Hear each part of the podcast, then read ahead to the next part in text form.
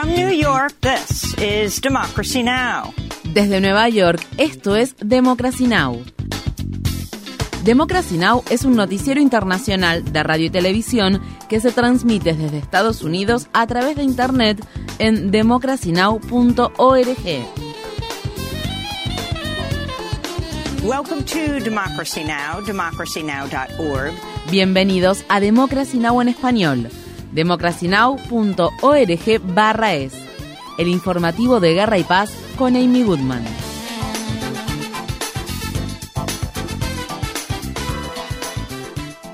Los gazatíes se preparan para una inminente invasión terrestre de Israel en Rafah, al tiempo que continúan los incesantes ataques a lo largo del sitiado territorio. Asimismo, tras casi cuatro meses de ataques diarios, el número de muertos en la franja de Gaza supera los 27.500 y el número de personas que han resultado heridas ronda en los 67.000. Durante los últimos días, los ataques israelíes destruyeron áreas residenciales, escuelas primarias, hospitales y centros de distribución de ayuda humanitaria. Sociedad de la Media Luna Roja Palestina publicó el lunes imágenes en las que se puede ver cómo una serie de ataques israelíes destruyeron por completo su sede de Yabalia, que se encuentra ubicada en el norte de Gaza. Mientras tanto, un convoy de alimentos de la Agencia de Naciones Unidas para la Población Refugiada de Palestina fue bombardeado el lunes por Israel. Estas fueron las palabras expresadas por la directora de comunicaciones de dicha agencia humanitaria, Juliette Tuma. No es la primera vez que un convoy de la Agencia de Naciones Unidas para la Población Refugiada de Palestina es atacado. Es la tercera vez que un convoy perteneciente a esta agencia de ONU sufre un ataque en su camino hacia el norte de Gaza o cuando regresa del norte. Y esto no es aceptable. Según el derecho internacional humanitario, las partes en conflicto deben proteger los convoyes humanitarios incluso durante el combate. La ONU ha designado un panel independiente para que revise las acusaciones de Israel de que 12 trabajadores de la Agencia de Naciones Unidas para la Población Refugiada de Palestina estuvieron involucrados en los ataques que la organización Hamas llevó a cabo el 7 de octubre. Se espera que el panel publique sus conclusiones a finales de marzo. Estados Unidos y una docena de otros países ya han suspendido la financiación de esta agencia humanitaria de la ONU. Por otro lado, la mayoría de los habitantes de la franja de Gaza han sido desplazados y dependen de la ayuda humanitaria para subsistir. Estas fueron las palabras expresadas por Ayeya Abu al-Kair, una madre desplazada de la ciudad de Gaza. En 2024 estamos soñando con poder vivir nuestras vidas. La gente sigue adelante y vive su vida. Seguimos en busca de un plato de comida y pan para que nuestros hijos e hijas puedan sobrevivir. Pedimos al presidente de Estados Unidos que ayude al pueblo de Gaza, que envíe ayuda. Él puede ver la situación que se vive aquí en Gaza, lo difícil que es la vida y cómo los niños y niñas no tienen comida ni agua. En lugar de ayudar a Israel con misiles y bombardeos, debería ayudar al pueblo de Gaza y ver cuánto lucha la gente por conseguir un plato de comida o una pieza de pan.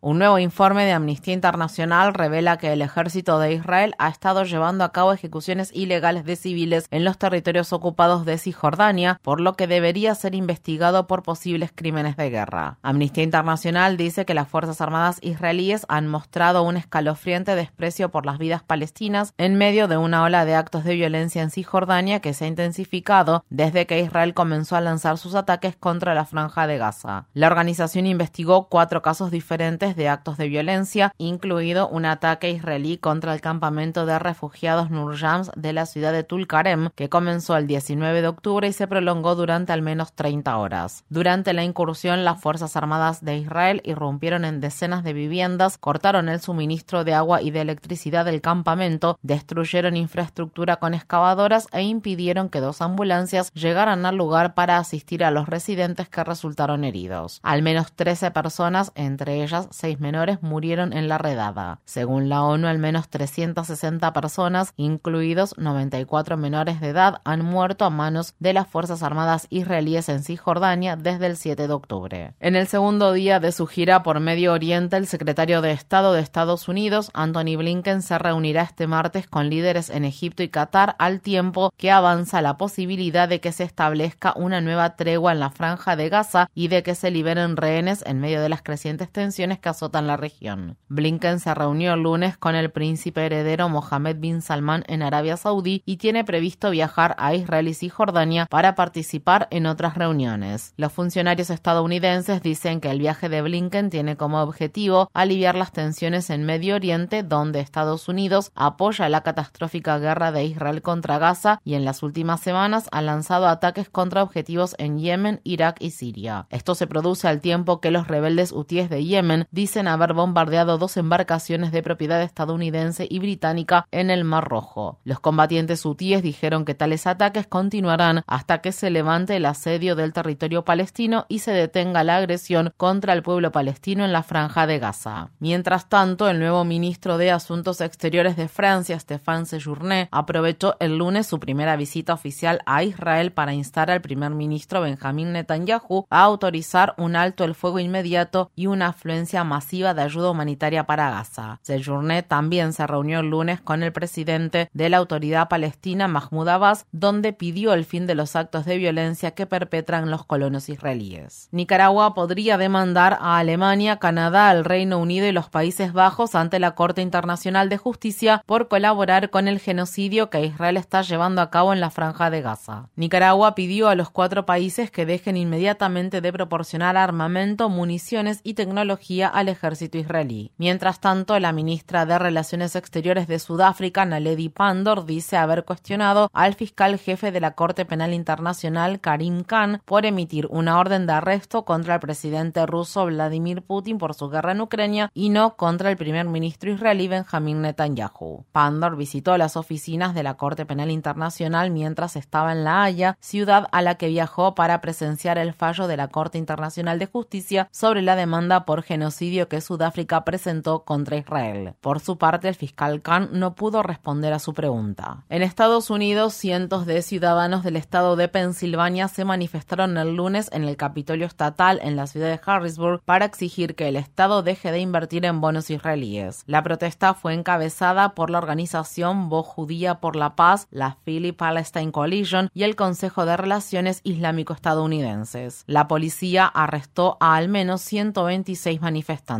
El legislador estatal Chris Rabb intentó proteger a los manifestantes del arresto y luego defendió su derecho a protestar evocando la lucha por los derechos civiles y el mes de la historia negra.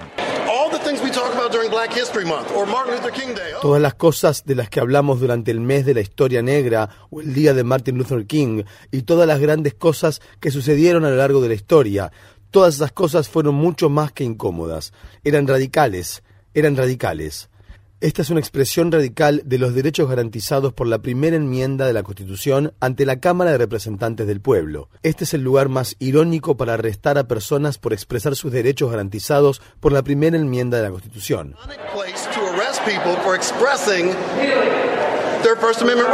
En Estados Unidos, un nuevo informe del periódico The Guardian ha expuesto una creciente división interna en la cadena de noticias CNN por su cobertura unilateral de la guerra que Israel está librando en la franja de Gaza y la censura de las perspectivas palestinas. La sede de CNN en la ciudad de Atlanta emite las directivas editoriales a toda la cadena de noticias para las que se basa en cuentas oficiales israelíes. Además, todo el contenido debe ser aprobado por la oficina de Jerusalén. Esto se produce en medio de la indignación que han suscitado recientes titulares incendiarios que se han publicado en los principales periódicos de Estados Unidos. El viernes, el periódico The Wall Street Journal publicó un artículo de opinión titulado Bienvenidos a Dearborn, la capital estadounidense de la yihad. En respuesta, el alcalde de la ciudad de Dearborn, Abdullah Hamoud, dijo que estaba aumentando la presencia policial en los principales puntos de la ciudad y en lugares de culto por temor a que se perpetren actos de violencia racista. Por su parte, el presidente Biden y la gobernadora del estado de Michigan, Gretchen Whitmer, condenaron el artículo. Mientras tanto, Thomas Friedman, un columnista del periódico The New York Times de larga data, escribió un artículo de opinión titulado Cómo entender el Medio Oriente a través del reino animal, en el que comparó a Irán con una avispa parasitoide y escribió No tenemos una estrategia alternativa que nos permita matar de manera segura y eficiente la avispa sin tener que prender fuego a toda la selva. La congresista de Michigan, Rashida Tlaib, quien además es la única legisladora palestino-estadounidense, dijo, esto es flagrante islamofobia y racismo antiárabe que pone en peligro la vida de personas. En el estado de Texas, un hombre atacó el domingo a cuatro jóvenes musulmanes estadounidenses que se dirigían en un vehículo hacia sus casas tras haber participado en una protesta a favor de los derechos del pueblo palestino que se llevó a cabo en la ciudad de Austin. Tres de las víctimas son palestino-estadounidenses, incluido un joven de 23 años que fue apuñalado después de que el atacante lo sacara del vehículo. Las víctimas dicen que el sospechoso, identificado como Bert James Baker, gritó obscenidades, incluidos insultos racistas, y trató de arrancar un pañuelo palestino que colgaba del vehículo. El Consejo de Relaciones Islámico-Estadounidenses está pidiendo a las autoridades que acusen a Baker de delitos de odio. En un comunicado, el Consejo dijo: Los responsables de esta violencia deben ser enjuiciados con todo el peso de la ley y aquellos que fomentan el odio contra los palestinos y los musulmanes que conduce a estos actos de violencia deben ser condenados. Los legisladores senegaleses votaron a favor de posponer las elecciones presidenciales hasta el 15 de diciembre, después de que el presidente Macky Sall anunciara el sábado que había decidido posponer los comicios que estaban programados para finales de febrero. El caos se apoderó del Parlamento cuando los legisladores de la oposición intentaron impedir que se realizara la votación a modo de protesta. Esto no es posible. Ellos les están robando al pueblo de Senegal.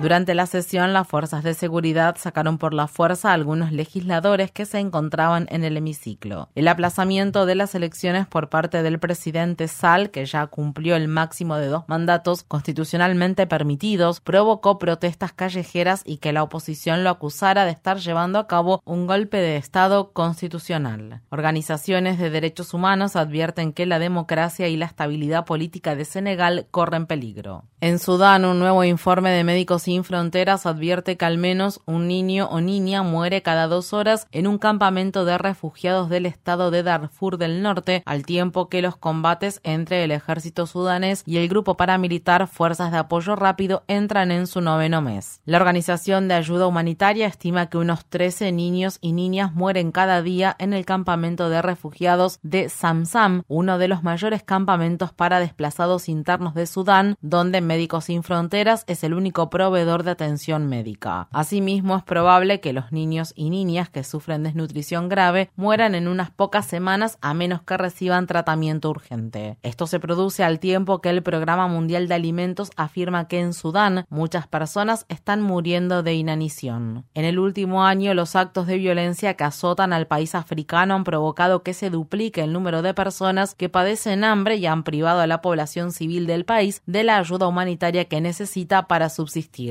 Unos 18 millones de personas de Sudán corren riesgo de padecer hambre aguda, mientras que casi 11 millones se han visto obligadas a abandonar sus hogares. En Estados Unidos, la campaña de los pobres lanzó una operación de 40 semanas para catalizar el poder de los votantes pobres en todo el país. Unos 7.000 voluntarios tendrán la tarea de movilizar a 15 millones de votantes previo a las elecciones presidenciales de noviembre. Los primeros grandes eventos coordinados para registrar votantes se llevarán a cabo el 2 de marzo frente a 30 legislaturas estatales. Estas fueron las palabras expresadas por el obispo William Barber cuando dio a conocer la iniciativa en una conferencia de prensa que brindó el lunes en la ciudad de Washington, D.C.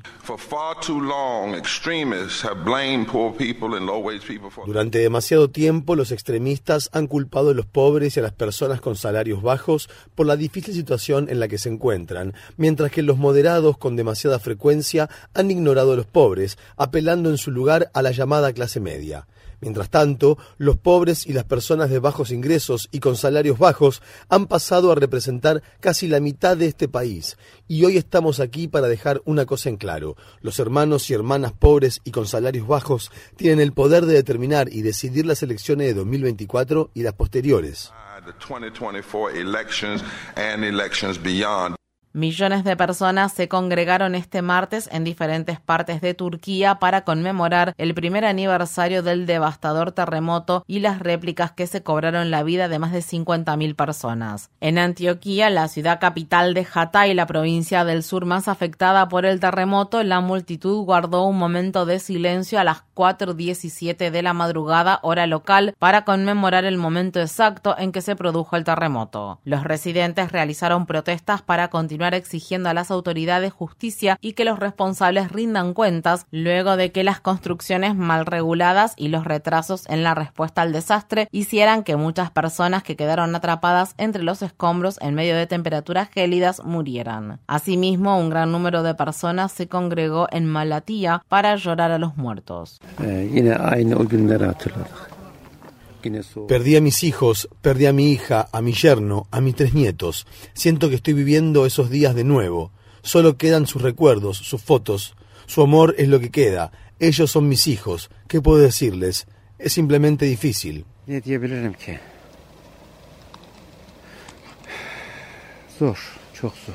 El terremoto de 7.8 grados de magnitud y sus réplicas se cobraron la vida de unas 6.000 personas en el norte de Siria, lo que agudizó una crisis humanitaria que ya es bastante grave debido al conflicto que enfrenta el país hace más de una década. Muchos de los que perdieron sus hogares todavía están durmiendo en tiendas de campaña. Estas fueron las palabras expresadas por un hombre sirio que perdió su casa y vive en una tienda de campaña junto con su vecino. Ya no tiene nada, vive en esta carpa y no tiene nada. Su situación es realmente mala. Nadie preguntó por él ni vino a verificar su situación. Él vive aquí en la tienda de campaña. Dios lo ayude a él y a todos. A un año del terremoto, todos estamos viviendo en carpas. ¿Qué podemos hacer?